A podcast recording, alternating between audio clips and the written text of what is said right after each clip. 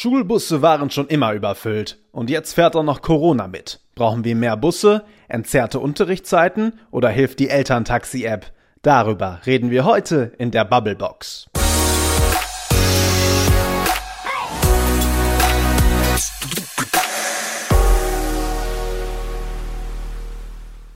Maike. Frederik. Sag mal, wie bist du früher eigentlich zur Schule gekommen? Ich bin jeden Morgen mit dem Bus gefahren und das war gar nicht so kurz, weil von Lerchenberg bis runter in die Innenstadt hat das immer gut eine halbe Stunde gedauert. Aber das war eigentlich ganz praktisch, weil dann konnte man noch ähm, ganz gut Hausaufgaben unterwegs abschreiben. Hm. Verstehe, verstehe. Hast du gesessen oder gestanden? Äh, zum Glück immer gesessen, weil die Busfahrt ja so lang war, habe ich praktisch bei der Anfangshaltestelle ah. eingestiegen und bei der End raus. Und ähm, dadurch konnten wir uns immer die Sitzplätze abgreifen und deshalb ja eben auch gut Hausaufgaben machen. Das wäre ja im Stehen gar nicht gegangen. Verstehe, verstehe. Ja, meine Fahrt ging damals auch eine halbe Stunde mit dem Bus, allerdings über Land. Äh, und ich bin auch ziemlich am Anfang eingestiegen, musste aber trotzdem stehen. Und das eine halbe Stunde morgens um sieben. Irgendwie wollte man eigentlich nur noch schlafen, Hausaufgaben abschreiben war auch nicht. Und wir sind dann auch so durch den Wald gefahren. Das heißt, da gab es uh. auch in schöner Regelmäßigkeit immer mal Vollbremsung, weil irgendwie ein Reh noch die Straße gekreuzt hat und der halbe Bus ist dann, äh, naja, nicht ganz von der Straße abgekommen, aber wir da drin sind schon ein bisschen durch die Gegend geflogen. Äh, das war schon das ein oder andere Mal ein bisschen heikel. Wow, klingt nach echtem Abenteuer. War es auch, war es auch, ja. Ja, ich glaube, ganz ungefährlich ist Busfahren im Moment ähm, auch nicht, gerade wenn man so dicht im Bus herumsteht, denn gerade haben wir ja schließlich das Coronavirus. Ja, das stimmt. Das ist ein Thema, was gerade viele Eltern, aber auch die Schüler bewegt. Die fühlen sich in den Bussen gerade echt unwohl, hocken eng aufeinander mit Maske, manchmal natürlich auch ohne und fragen sich, wie gefährlich und wie ansteckend ist es eigentlich gerade? Darüber wollen wir heute in der Bubblebox mal ein bisschen diskutieren. Brauchen wir mehr Schulbusse? Gibt es andere Möglichkeiten? Kann man die Anfangszeiten der Schulen zum Beispiel entzerren und damit für weniger volle Busse sorgen? Das ist heute unser Thema in der Bubblebox und dazu habt ihr natürlich auch eine Meinung, die ihr hinterlassen habt auf den Facebook Webseiten der VRM und da schauen wir jetzt mal wieder rein.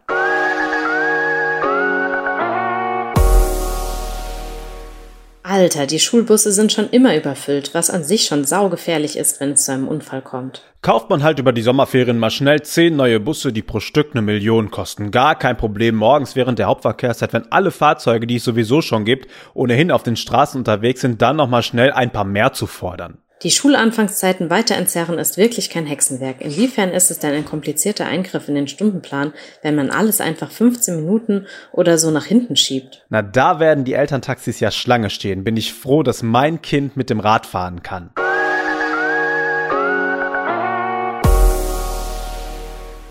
Das waren eure Kommentare hier bei uns in der Bubblebox zum Thema überfüllte Schulbusse in Corona-Zeiten. Und Maike, wir haben da jetzt schon eine ganze Menge an Argumenten gehört, vor allen Dingen von Eltern. Ich fasse mal kurz zusammen. Erstens, wir brauchen mehr Schulbusse. Zweitens, die Schulen müssten zu einer unterschiedlichen Uhrzeit beginnen. Und drittens, die Kinder könnten doch auch mit dem Rad fahren. Eins, zwei oder drei? Was ist dein Favorit? Auf jeden Fall drei. Mit dem Fahrrad fahren. Ja, klar, sollen sie Fahrrad fahren. Ja, auch im ähm, Januar bei minus zehn Grad und Schnee ja, und klar, Eis. das, das härtet die einfach nur ab. Mhm. Verstehe. So hast du das natürlich früher auch gemacht. Schön ja, morgens natürlich. im Dunkeln. Morgen. Ja, mhm. morgens im Dunkeln ja. vom Lerchenberg runter. Ja, ja, ja genau. Ja. Auch mit meinem mhm. schönen schweren Rucksack. Mhm. Natürlich. Das hat mir immer total Spaß gemacht. Der For You gibt ja nochmal extra Schwung im Winter auf Schnee und Eis. genau. Also das sind so relativ naheliegende Argumente, würde ich sagen, die auch jeder irgendwie ein Stück weit nachvollziehen kann, die mit Sicherheit auch Sinn ergeben, die aber in der Umsetzung vielleicht nicht so leicht sind. Jetzt beschäftigen sich aber nicht nur Eltern und Schüler mit diesem Thema, sondern natürlich auch die Politik. Gerade deshalb, weil nächstes Jahr sind Landtagswahlen, da wird im Landtag natürlich auch gerne über Schulen diskutiert und über Schülerbeförderung. Und unser Kollege, der sehr oft im Landtag unterwegs ist, das ist Uli Gericke. Ja, und den haben wir mal zum Thema gefragt.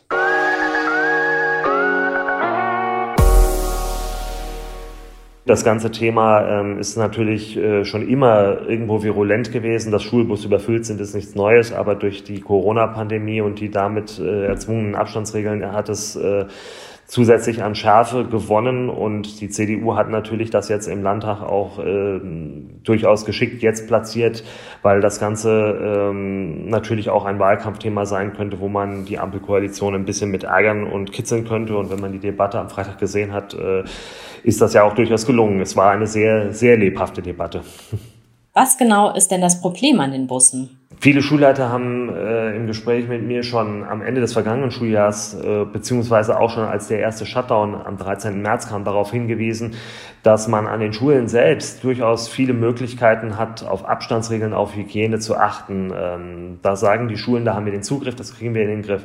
Das Problem in den Schulbussen ist, da ist das mit dem Platz viel, viel enger. Ähm, viele Kinder haben da nicht so die große Disziplin. Äh, ganz einfach, da ist das Infektions- oder Übertragungsrisiko sehr, sehr viel größer. Und da haben die Schulen selbst auch überhaupt keine Möglichkeiten einzugreifen, denn der Schulbustransport ist Sache der Träger. Das sind in dem Fall die Kommunen und insbesondere die Landkreise. Weniger Stehplätze heißt ja logischerweise auch weniger Plätze in ohnehin überfüllten Schulbussen.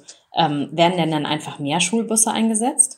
Das ist die große Krux an der ganzen Geschichte. Letztendlich müssten deutlich mehr Schulbusse zur Verfügung gestellt werden, um diese Forderung umzusetzen. Äh, diese Schulbusse kosten Geld und die bezahlen in letzten Endes die Kommunen. Natürlich werden sie dafür vom Land bezuschusst, aber das ist eine Pflichtaufgabe der Kommunen.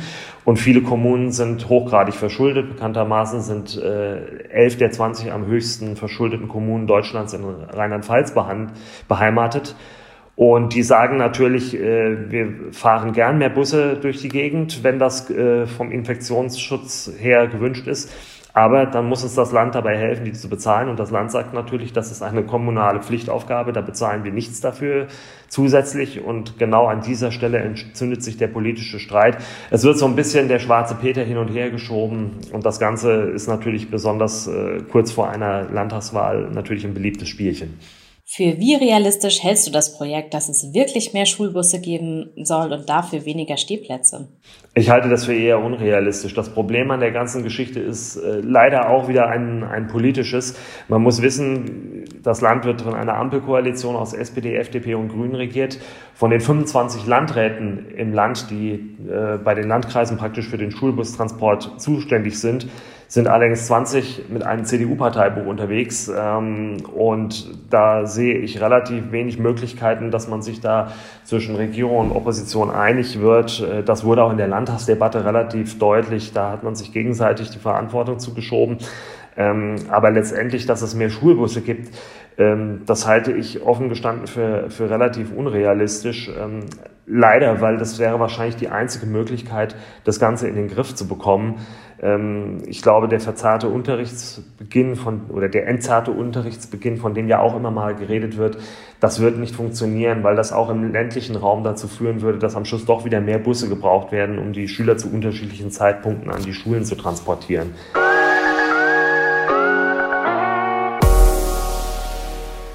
Das war unser Reporter aus dem Landtag, Uli Gericke, der das Ganze für unrealistisch hält, aber was wären denn die Alternativen? Irgendwie müssen die Schüler ja zur Schule kommen. Da bleibt dann nur noch Rad- oder Elterntaxi, oder?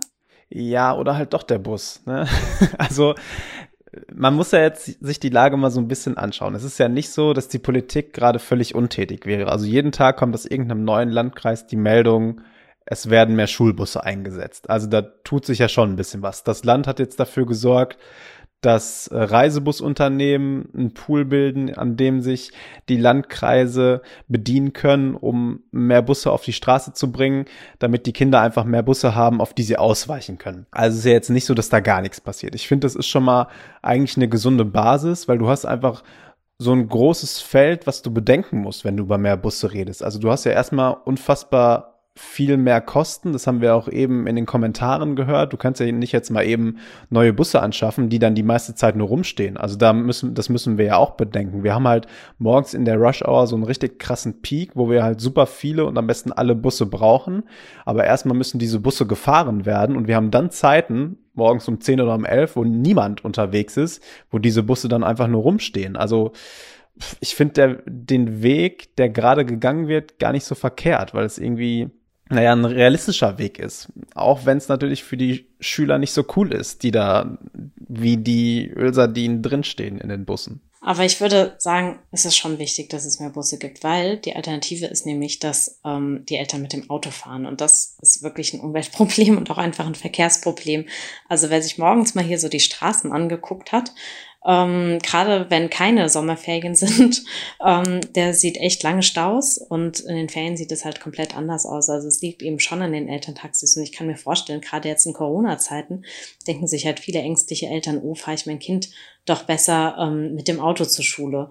Ich finde, das sollte halt auf gar keinen Fall die Lösung sein. Deswegen, dass ähm, mehr Busse zu einem Zeitraum auf einmal schwierig logistisch sind, ist klar. Aber wie wäre es denn dann einfach, wenn man die Unterrichtszeiten staffelt? Also wenn nicht alle morgen um 8 Uhr anfangen?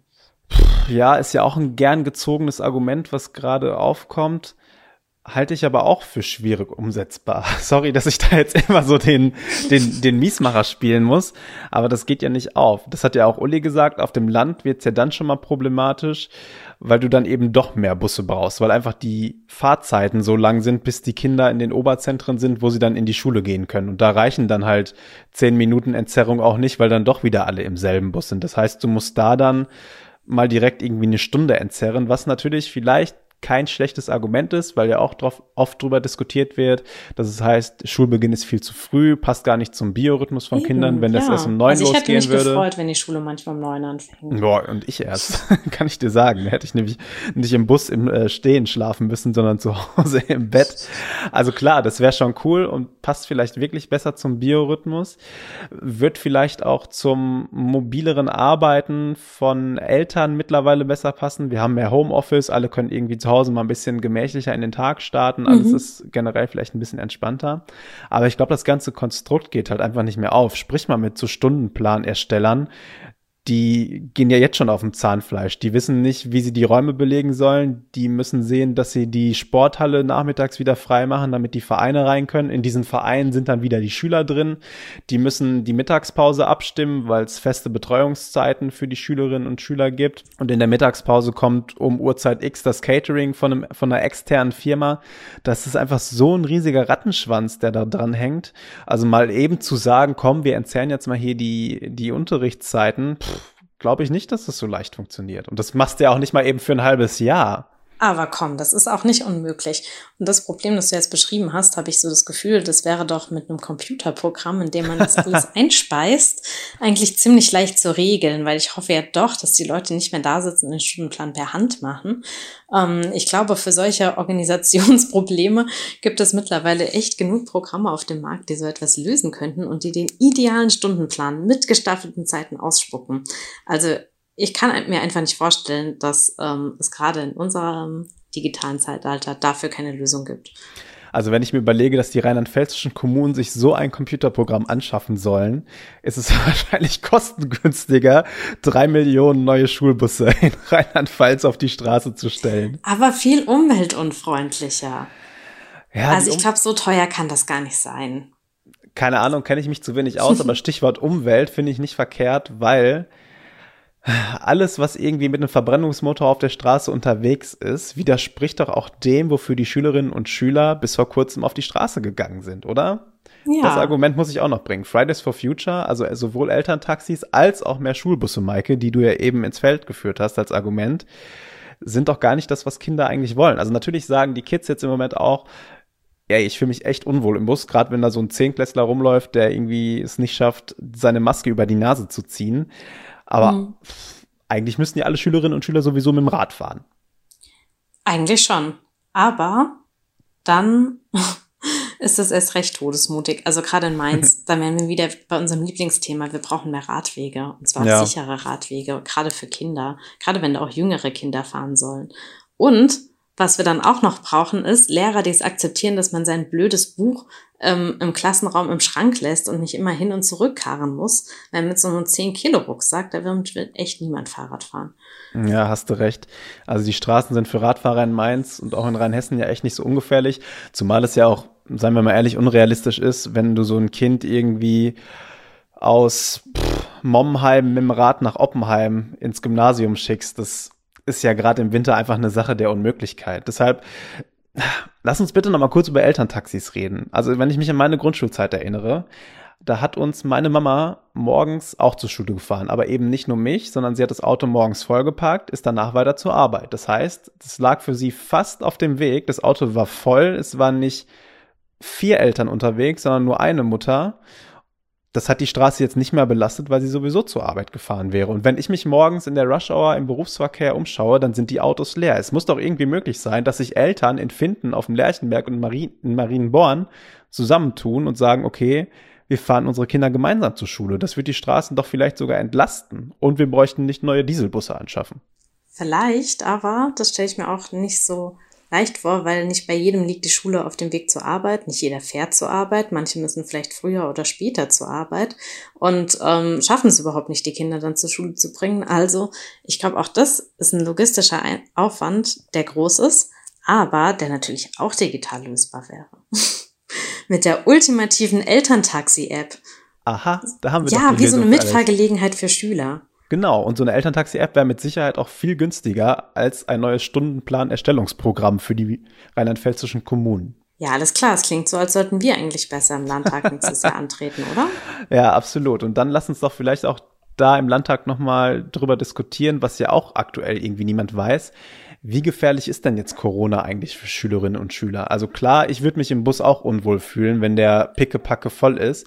Aber niemand weiß ja so genau, sind Kinder jetzt eigentlich super ansteckend? Kriegen die das Virus vielleicht gar nicht so schnell wie Erwachsene? Und dann frage ich mich ja auch, ey, du steckst sie in einen vollen Schulbus, du steckst sie aber mittlerweile auch ohne Maske wieder in den Klassenraum und du schickst sie ja auch nachmittags irgendwie ins Training und sie spielen zusammen. Und mir kann niemand erzählen, dass man sich nicht im Klassenraum dann genauso schnell anstecken kann wie in einem vollen Schulbus. Na klar, vielleicht ist da die Wahrscheinlichkeit noch ein bisschen größer, aber pff, anstecken kannst du dich überall.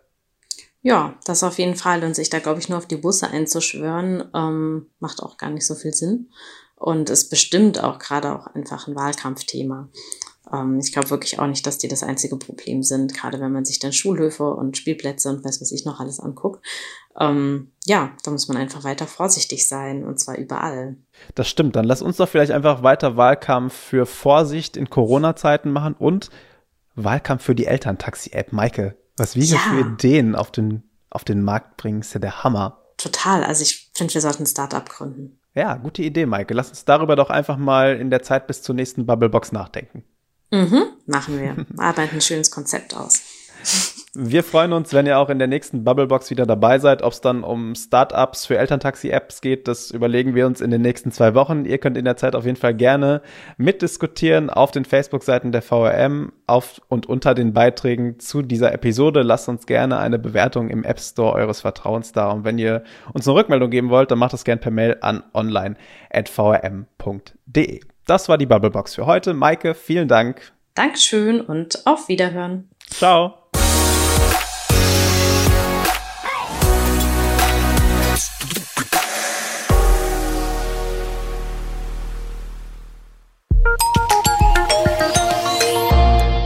Angebot der VRM.